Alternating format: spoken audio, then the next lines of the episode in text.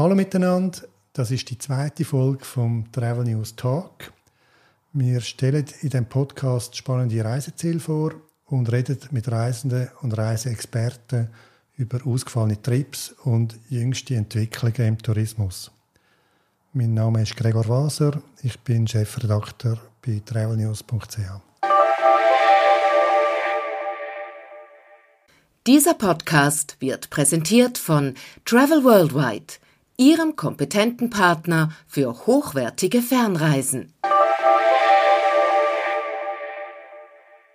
Heute haben wir einen sehr reiserprobten Gast bei uns, der die ganze Welt schon bereist hat. Du bist 53 Mal in Nepal schon mehrere Mal auf dem Kilimanjaro in Nordkorea, bist gerade zurückgekommen von der Antarktis der CEO von der Globetrotter Group. Herzlich willkommen, André Lüthi. Ciao, Gregi. 53 Mal in Nepal. Das ist eine gewaltige Zahl. Was macht es aus, dass dich immer wieder dort zieht? Ja, ich glaube, es war die allererste Begegnung mit dem Land. Im, was ist das? 1984, wo mir einfach gerade so Natur einerseits, vor allem die Menschen, Kultur, die Religion, also die Philosophie vom Buddhismus hat mich fasziniert. Das Mittelalter auf Neuzeit prallt und irgendwie habe ich dort das Herz verloren. Und, und ich habe es ein paar Mal schon gesagt, vielleicht habe ich ein Forderungsleben im Himalaya gehabt. Ich fühle mich daheim dort, in all diesen Widersprüchen. Und vor allem bei den Menschen. Ich kenne sehr viele Leute dort und fühle mich sehr, sehr daheim. Gehst du immer wieder als gleichen Ort zurück? Oder kennst du mittlerweile nein, das ganze nein, Land? Nein, nein, nein, nein, das ist schon nicht. sei es jetzt mit der Royal Enfield, sei es viel auf Trekking natürlich bin ich gewesen, wo ich auch geleitet früher. Ich war auch zwei 8000er gewesen. Ja, so einen entscheidenden Moment gibt es auch zwei. Einerseits ist im Königreich Mustang, das war zu bis 1991 für Ausländer. Habe dort mit ein bisschen Beziehungen, Glück und Tricks rein können, habe dort können die tibetische Kultur erleben, wie sie noch war, bevor China ist reingegangen in Tibet habe den König gelernt kennen, habe dort Zeit verbringen und dort ist ganz viel passiert. Und dann sicher auch am Kailash, der heilige Berg in Tibet, wo du die Chora machst, wo die Pilger in drei Tagen um den Berg um pilgern, auf 5600 Meter. Und die Begegnungen dort mit den Menschen, mit der Natur, die, die haben mich einfach geprägt. Und zwar in allen Facetten. Von die eigenen Grenzen erkennen, die eigenen Zweifel erkennen, bis neue grosse Visionen haben. Ja, wem empfiehlst du das Reiseland Nepal? Wenn er nicht gerade ein everest ja, ich, ist? Weißt du, das ist ja generell, was empfiehlst für Ferien. Ich glaube, man muss zuerst herausfinden, was ein Mensch für Interessen hat. Will er eher äh, ein bisschen relaxen und sonnen und dann eben Ferien machen? Oder will er sich einlassen auf ein anderes Land, auf andere Leute, auf eine andere Kultur? Jemand sich, ich glaube, das spürst du im Herz und im Bauch. Wenn du dich ein bisschen von Asien angezogen fühlst und vielleicht noch von den Bergen als Schweizerin, als Schweizer, dann komme ich schon schnell mal auf Nepal zu reden. Wo aber auch mit vielen Tragödien und Widerspruch, Widersprüchen geprägt ist, so eine Reise nach Nepal. Du hast engen Kontakt mit dem Land, auch vor fünf, sechs Jahren nach dem Erdbeben. Wie hast du diese Zeit erlebt und Zeit genau? Ja, das ist natürlich extrem untertut. Oder? Ich habe selber, ich habe selber Freunde verloren in diesem Erdbeben. Ich bin ja nicht runter habe, weil ich so viele Leute kenne, auf eigene Faust, kann man darüber diskutieren, ob das richtig oder falsch ist. Ich finde es richtig. Zwei Lastwagen geladen mit Reis und bei all die Gebiete rein, wo nicht alle NGOs waren, und Fernsehkameras, sind mit Helis helfen und, und das ist so nebst oder nach dem Tsunami für mich schon eines von der, von der berührendsten, bewegendsten Momente gewesen, die zwei Mal nach dem Erdbeben. Dort helfen, aber es gibt auch wieder, äh, eine Zuversicht und, und, und, und, das tut gut, wenn du merkst, kannst du etwas bewegen und kannst helfen. Das ist das, was mir dann wieder äh, neue Energie hat gegeben. Also, wenn ich so seit 25 Jahren die Strassenkinder unterstütze, von der Nicole Wick. Und der Tourismus, hat sich der schon einigermaßen erholt oder wie? Ja, also sie haben natürlich extrem gelitten unter Corona und, mhm. und, und äh, ich sage immer, wir wissen gar nicht, was wir hier in der Schweiz hatten. Wir haben zwar zwei Jahre lang noch ausgerufen, im speziell der Reisebranche, excuse. Mhm. Aber wenn du die Welt hast angeschaut, während Corona bist du aus in diesen Ländern, es ist ein bisschen anders ausgesehen. Es sind noch heute 30 bis 40 Prozent den Hotels, den Guesthouse, Teahouse, von den Restaurants sind noch zu. Und da hat es keine Härtefallhilfe gegeben, keine Kurzarbeit. Aber es kommt wieder. Und halt Hindus und Buddhisten haben eine Zuversicht. Sie sehen halt so manches karmisch und alles hat einen Sinn, der dir widerfährt im Leben. Also kommen wir auch hier wieder raus aus dieser Krise. Aber sie leiden immer noch. Extrem.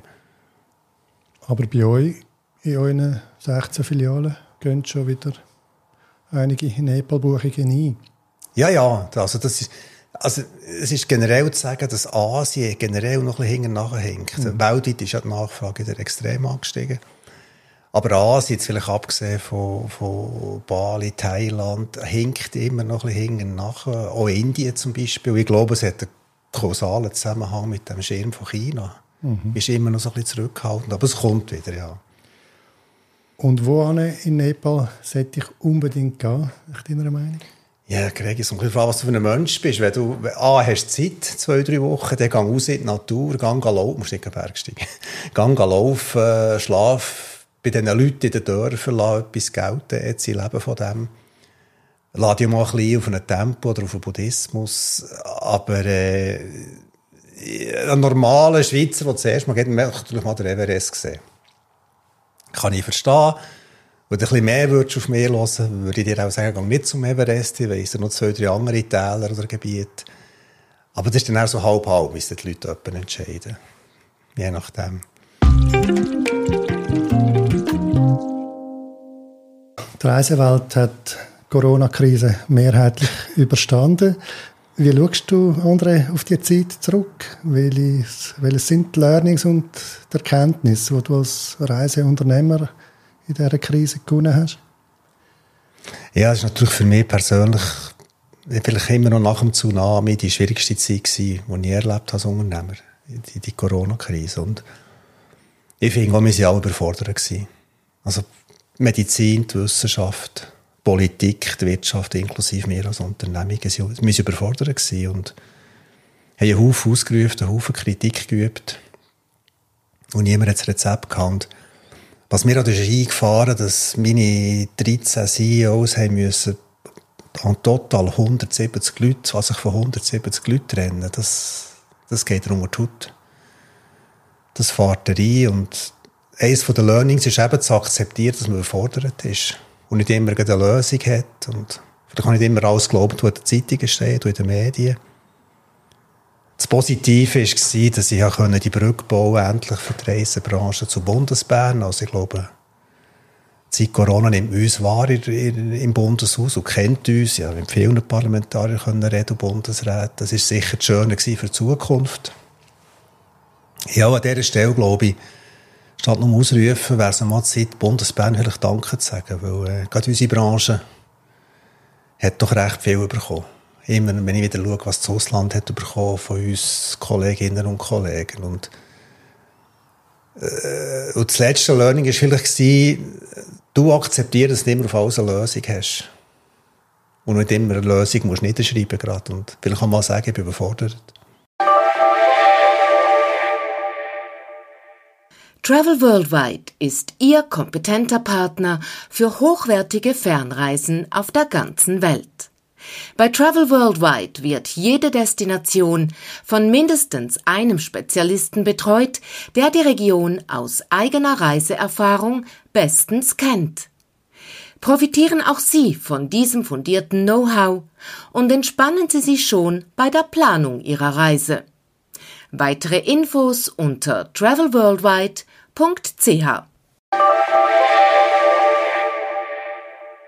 André, ihr habt 170 Leute in der Gruppe abgebaut. Jetzt läuft das Geschäft wieder. Könnt ihr das überhaupt stemmen? Habt ihr genug Leute? Nein, im Moment ist es ein riesiges Problem. Wir haben, also es klingt jetzt ganz komisch, zu viele Kunden und zu viele Mitarbeiterinnen und Mitarbeiter, die, die am Anschlag laufen. Punktuell, nicht bei allen, aber zum Beispiel im Global Travel Service. Und die Problematik ist auch dort, wir haben uns von 170 Mitarbeiterinnen und Mitarbeitern müssen trennen, sind wir weniger im Sommer 20, wo wir noch nicht haben gewusst, dass es Härtefallhilfen gibt vom Bund. Dort hast du einfach grosse Defizite plötzlich budgetiert, wo wir gewusst haben, Corona geht länger. Ja, und dann musst du Kosten runterfahren. Aber wenn wir gewusst hätten, dass das Härtefallprogramm so gut ist, wie es jetzt wir Schweizer haben dürfen haben, hätten wir sicher nicht 170 Stellen weniger. Dann wäre das anders gelaufen, oder? Haben ihr gewisse Leute können zurückholen Ja, wir haben mittlerweile über 20 sie wieder zurückgekommen, weil sie halt Freude haben am Beruf, an der Kultur, am Reisen, am Team. Und wir haben immer noch über 20 oder fast 30 sind jetzt, glaube ich, Stellen offen in der Gruppe. Und, und die Leute, die weg sind, ich verstehe das natürlich auch, ein Familienvater mit zwei Kindern, hat jetzt gemerkt, hat das bei, bei einer Versicherung beworben oder bei einer Bank oder beim Bund oder bei Swisscom. Ja, da kann ich 1000 Franken mehr verdienen auf dem KV-Level. Verstehe ich das natürlich auch. Also, da sind wir die Problematik, dass die Reisenbranche im Quervergleich, im kaufmännischen Quervergleich einfach auf, auf dem unteren Band ist von den Löhnen. Und das ist ein Riesenproblem. Aber siehst du eine Lösung beim Fachkräftemangel? Viele reden von Quereinsteiger. Ja, das ist, das ist jetzt ein, bisschen, excuse, ein, bisschen ein Trend, den alle aufnehmen. Wir haben das ja seit 40 Jahren. Also wir haben 14 Prozent mit einer Reisebürolehre. Wir haben immer Menschen angestellt im Travel Service, die die Welt kennen, drei Kontinente bereist haben und so, haben sie dann selber geschult. Mit noch jetzt haben wir eigene Schulungsprogramme. Also wir haben das schon immer gehabt, die Quereinsteiger. Ich gebe jetzt auf das bei uns nicht so viel. Jetzt andere das entdecken, toll, ich man es gönnen, aber bei uns war das schon immer. Gewesen. Was wäre denn die Lösung, um den Mangel zu beheben? Jetzt sind wir wieder beim Thema der Wertigkeit von einer Reise. Wir brauchen eine andere Bruttomarge, dass wir, wie andere Betriebe, dass wir höhere Löhne zahlen können. Und dann, jetzt geht's los. Huhn oder Ei. Ist der Markt bereit, mehr zu zahlen für eine Reise? Für dass wir die Löhne können zahlen oder für dass man sauberer kann reisen und mehr in die Ökologie investieren. Und der, glaube ich, einfach die Tourismusindustrie jetzt weltweit, nicht mehr, alle, also wir auch, noch eine riesige Verantwortung dass wir die Sachen mal thematisieren und angehen und sagen, hey, jetzt müssen wir auch selber mal den Mut haben, Preise zu verlangen, dass wir fair, ökologisch, aber auch fair gegenüber den Mitarbeitenden Löhne zahlen Ja, es sieht wirklich mittlerweile wieder nach Normalität aus in den Reisebüros. Also ja, die Reiselust der Leute ist zurück. Wie äh, erlebst du das? Wie ist das Feedback aus der Filiale? Gleichzeitig sind ja auch die Flugpreise zum Teil durchaus ja. wieder einiges höher. Also es hat jetzt, äh, ich sag mal so im März, Februar, März, ich jetzt anziehen wieder und da ist die Nachfrage extrem in die Höhe geschossen. Also gerade im interkontinentalen Bereich, Nord Nordatlantik, Kanada, USA, Camper, bekommst du ja keine Camper mehr im Moment, mhm. oder? Afrika, gerade südlichen Afrika, Botswana, Namibia und so. Also die Nachfrage ist gross, die Sehnsucht hat sich aufgestaut von den Leuten, die Welt zu entdecken. Äh, es ist Geld auf die Seite da worden, respektive man es nicht gebraucht. Und das spüren wir im Moment. Ich bin nicht so sicher, ob es so weitergeht. Ob es jetzt einfach im Moment der Überschuss muss abbauen werden. Asien, wie vorhin gesagt, hinkt ein bisschen hinten. Äh, die Öffnung von Australien und Neuseeland im Mai hat wirklich den Boom ausgelöst, aber erst für das Reisejahr 23. Äh, die Preise sind auf, und zwar, ich finde, mehr als 8% bis 30 haben wir jetzt gerade ausgerechnet. Overall. Und das Lustige ist, dass die Schweizerinnen und Schweizer, wir haben nicht grosse Preisdiskussionen. Die wir auch nicht hatten vor vier Jahren oder vor drei. Also es wird sehr, nicht von allen, aber es wird sehr oft akzeptiert, dass halt jetzt ein Ticket 1800 Franken kostet und im 19 noch 1300 Franken kostet auf Bangkok. Das erstaunt uns ein bisschen. Und zeigt vielleicht auch ein bisschen in eine richtige Richtung, dass äh, das Reisen wieder eine neue Wertigkeit bekommt und auch etwas kostet. Meinst du nicht, dass der Effekt wieder zurückgeht? Man hört sich von der Badeferien, dass die Kapazitäten, Herbst, genau. Ja, das jetzt da wieder... Gell, wenn wir natürlich Preise wieder abreißen, weil Überkapazitäten sind produziert worden, jetzt auf hoffnungsvoll Herbst 23, dann geht es wieder los. Das mhm. ist absolut klar. Und ich persönlich, aber das weiss man mittlerweile, einfach das Gefühl, es wäre auch eine Chance, mal ähm, einem Reisen wieder den richtigen Wert zu geben und dementsprechend auch vielleicht entsprechenden Leistungsträger in, in, in Peru oder in was da immer ist, auf, auf der Domrep, die richtigen Preise zu zahlen. Das hat einfach das Ziel muss sein, den Charter zu füllen, ist gleich zu welchem Preis. Aber man kann da Eindruck bekommen, dass man jetzt eigentlich wieder in die Vor-Corona-Welt zusteuert. Also gerade eine Sache, Over-Tourism oder siehst du da gewisse Learnings? Also, es ist vielleicht ein bisschen esoterisch, vielleicht bin ich wirklich zu viel im Nepal für die Buddhisten. Aber ich habe gleich das Gefühl, also gerade bei uns, in unserem Segment, da sind mittlerweile viele Leute über 50 gehen, sehr viele Leute, Pensionierte, früh Pensionierte, die doch irgendwie so ein, ein neues Bewusstsein entwickelt habe. Ich erzähle es ja fast mantramässig. Weißt du, und sage, jetzt, jetzt mache ich eine lange Reise nach Vietnam oder, oder nach Botswana, Namibia. Du mich darauf vorbereiten, Land und Leute und so und so weiter. Statt viermal äh, einen Städtetrieb in Europa. Also, ich habe schon das Gefühl, auch wenn ich mit Leuten rede, einfach so, dass der ein Bewusstsein ist aufgekommen, ein neues, zum Thema Kurztriebs, dass die Langstrecke zurückgeht oder ein neues Bewusstsein entsteht im Generellen. Glaube ich nicht. Es kann höchstens sein, dass die Leute, die sich damit auseinandersetzen, jetzt in der westlichen Hemisphäre, vielleicht das eine oder andere wirklich anders studieren, wenn es eine Reise planen. Sag doch das Thema Nachhaltigkeit. Wir werden da von links und rechts beschallt von Veranstaltern von Airlines, was sie alles machen. Ja, aber wie sieht das in der Praxis aus? Also in einem Beratungsgespräch in einer Globetrotter-Filiale, Tun eure Reiseberater das Thema aktiv aufbringen oder ist das ein der Kunde, der sporadisch mal den anfragt? Schau, ich finde, wir sind so in einer heiklen Branche. Das Thema Nachhaltigkeit, Klima, sind wir einfach wirklich falsche Branche. Entschuldigung. Also, wenn man ihm, wenn man ihm das Gewicht gibt, ich finde ganz persönlich, dass, dass das Reisen respektive das Fliegen hat medial und überhaupt viel zu hohen Stellenwert bekommen. Das ist meine Grundsatzmeinung. Ich finde, wir sollten viel mehr im Generellen unser Konsumverhalten verändern. Was habe ich für Kleider an? Woher kommen sie? Wie viel Plastik habe ich im Haushalt und wie ich produziere? Also das Konsumverhalten im Generellen wäre für mich ein nachhaltiges, vollumfängliches Leben. Das Ganze jetzt einfach so einfach immer auf das Flughafen zu, zu projizieren, finde ich recht einfach. Wir, wir versuchen es schon, aber da muss ich schon ehrlich sein, wir können den Kunden nicht steuern. Der Kunde kommt rein und sagt, ich will drei Wochen Kalifornien mit dem Camper. Dann kann ich nicht sagen, nein, ich gehe auf Liechtenstein Yoga-Kurs. Mhm. Ja. Aber was wir, was wir versuchen, durch unser Magazin zum Beispiel, eben, das bewusstere Reisen, das längere Reisen, das längsamere Reisen, vielleicht ohne Stopover, weil es günstiger ist, also umsteigen. Reisen, das, das bringen wir schon im, im Gespräch. Aber mehr schon als, als die persönliche Haltung. Aber, und dann kannst du vielleicht ein Bewusstsein entwickeln im Kunden. Aber entscheiden tust du nicht. Und wenn du halt jetzt vier Tage auf New York willst, dann willst du vier Tage auf New York. Und wenn wir so anfangen, könnten wir am Schluss auch nicht mehr verkaufen, respektive leben. Und in dieser ganzen Geschichte, finde ich, dürfen wir nicht vergessen, der Tourismus ist weltweit der grösste Arbeitgeber. Es gibt x Statistiken dazu, mittlerweile gute von der WTO, wo du sagst, hey, das ist etwas ganz zentral Volkswirtschaftliches. Also können wir es nicht verbieten zu reisen, aber wir müssen einfach daran arbeiten, es noch sauberer zu machen, jetzt zum Thema Mobilität, noch ökologischer. Und da bin ich so überzeugt, dass wir noch viel können, wir Menschen. Wir haben die letzten 50 Jahre so viel hergebracht, technologisch.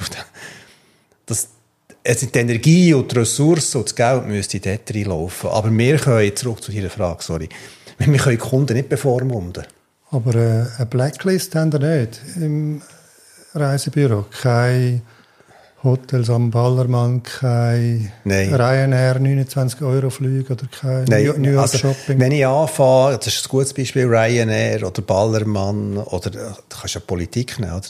in welches Land darf ich in die Türkei reisen? Also jetzt, sorry, ist jetzt ein spezielles Beispiel, jetzt sagen wir Erdbeben wieder, aber ja, die Liste wird am Schluss unendlich. Oder? Also, äh, das, dann landen wir bei China.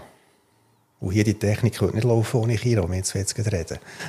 und so weiter. Also, ich glaube, wir können nicht bevormunden, Blacklist und so, aber wir müssen, wir können im Gespräch, wir können durch Publikationen, durch Newsletter, durch unser Magazin den Kunden sagen, wie wir es sehen. Wir können wirklich ein Bewusstsein fördern, dass du sagst, das will ich selber nicht.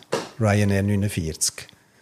Oder eine Woche äh, Mallorca, Halbpension mit Flug für 93. Da kann man sich selber seine Gedanken machen. Ja, wir haben es eingangs von dem Podcast schon davon gehabt, dass du ja, schon einen grossen Teil von der Welt gesehen hast. Sag doch, wie, wie sehen deine Reisepläne aus in nächster Zeit oder in den kommenden Jahren? Hast du da ein ja, gewisses Ziel vor Augen? Also es wird mich immer wieder auch bis ins Lebensende zurückziehen, Himalaya in die Natur, zu diesen Menschen, zu, zu, meinen Freunden. Wir haben immer noch das Projekt, wo wir ja die sieben Vulkane auf dem Planeten, die höchsten auf jedem Kontinent, mit dem Melo besteigen. Also aus eigener Kraft. Der Danny Gehrig, der CEO vom Globetrotter und ich. Und drei haben wir ja. Der höchste der Welt. In Chile, der Kiliheimer und der im Iran, der von Asien. Dem sind wir noch dran. Corona ist Strich daraus gezogen. Und dann gibt es schon ein ein oder andere Eckchen auf diesem Planeten, wie ich eingangs erzählt habe, vom Mustang, äh, wo ich noch her will. Jetzt können wir über das diskutieren, wo noch niemand war und wo ich auch nicht sagen, wo es ist. Sehr schön. Bleibt dein Geheimnis. Vielen Dank fürs Gespräch. Gerne. Danke.